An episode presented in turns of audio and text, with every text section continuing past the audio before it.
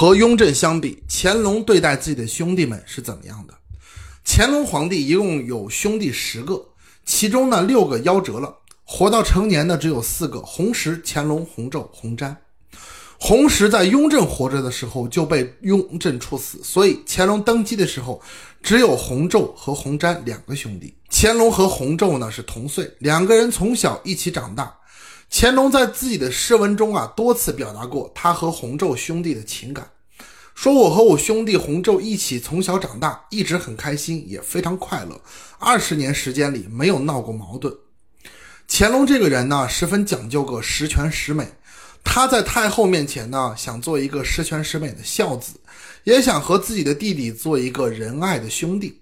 但是这就是乾隆呢一厢情愿了，因为你乾隆是皇帝，当了皇帝，你和兄弟之间呢就有了君臣之分，会提防兄弟像当年自己的叔叔们一样，时刻想篡了自己老爸的皇位。于是。乾隆借鉴了自己爷爷、父亲时期发生皇族干政的事情。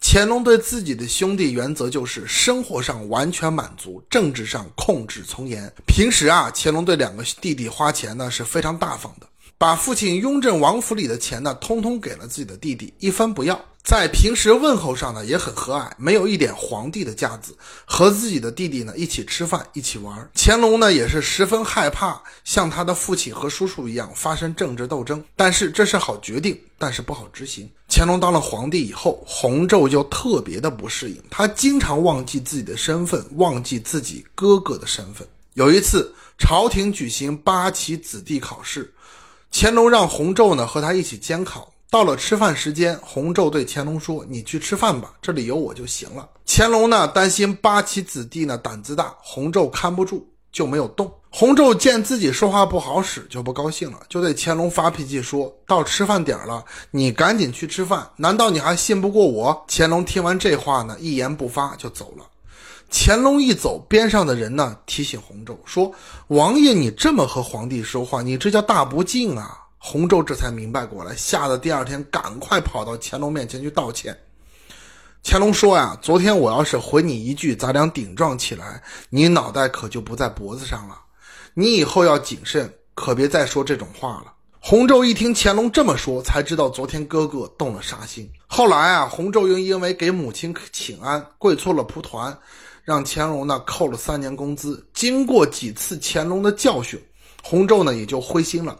把自己关在王府里呢，不敢出门，慢慢的心态就扭曲了，天天在王府里上演活出丧的游戏，让家人们在面前哭，谁哭得好就给谁发钱，成天就这么玩，玩到六十岁老死了，也算是个善终。至于乾隆的另一个兄弟弘瞻，可就没有这么信用了。弘瞻比乾隆小二十三岁，乾隆对这个兄弟小时候呢是非常的关照，给了不少钱，但是长大之后，弘瞻呀也是富贵公子的脾气。有一年圆明园失火，各个王爷呢都跑来救火。洪瞻住的离圆明园最近，到的却是最晚的。到了之后呢，别人忙着救火，他自己呢却在一边呢嘻嘻哈哈看热闹。皇帝看见了，当时呢没有发火，后来呢就找个理由，直接将洪瞻革去亲王，降为贝勒，永远停发工资。这个处罚呢非常重，基本上断了洪瞻的生活来源，让洪瞻的精神上呢受了很大的刺激。没多久呢就病倒了，很多大夫呢也治不好。乾隆啊也没有想到这一个处理后果这么严重，也有点后悔，于是亲自跑到洪瞻的家里呢去看望。洪瞻看到自己的皇帝哥哥来了，吓得病还没好就要磕头，但是自己呢却病得起不来，只能在被窝里呢把脑袋往枕头上呢使劲的扣。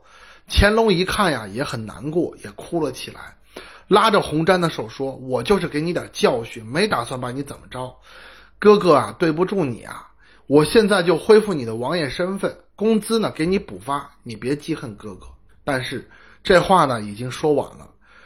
乾隆回宫后第三天，弘瞻就死了，只有三十二岁。所以无情最是帝王家，乾隆对弟弟们已经算是不错了。最后呢，还是这样的结局。那么乾隆对待自己的兄弟还算不错，那么对待自己的叔叔、大爷、侄子们呢，又是什么态度呢？我们下次再聊。